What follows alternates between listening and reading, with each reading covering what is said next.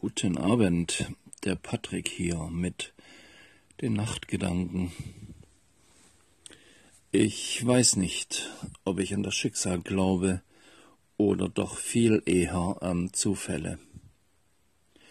Die Tatsache jedoch, dass es an jedem Tag, zu jeder Stunde, jederzeit geschehen kann, dass wir Menschen begegnen, die in unser Leben platzen, stolpern oder schlendern, seien es zukünftige Freunde, Geliebte, Hilfesteller, Zuhörer, Vertraute, Ehemänner oder Ehefrauen, Nachbarn, Ratgebende, Wegweisende, Seelenverwandte und so weiter und so fort.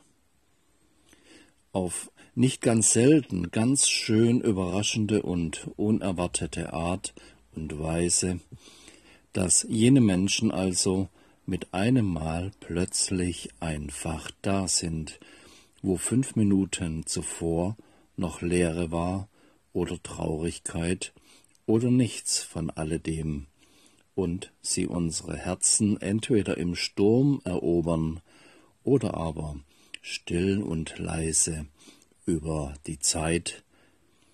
Und dass wir uns in ihrer Gegenwart irgendwann stärker, freudiger, gelöster, verstandener, mutiger, geliebter, lustiger, hoffnungsvoller, aufrechter, ehrlicher, gelassener, optimistischer, aufgehobener, wertvoller und lebendiger fühlen, als jemals zuvor.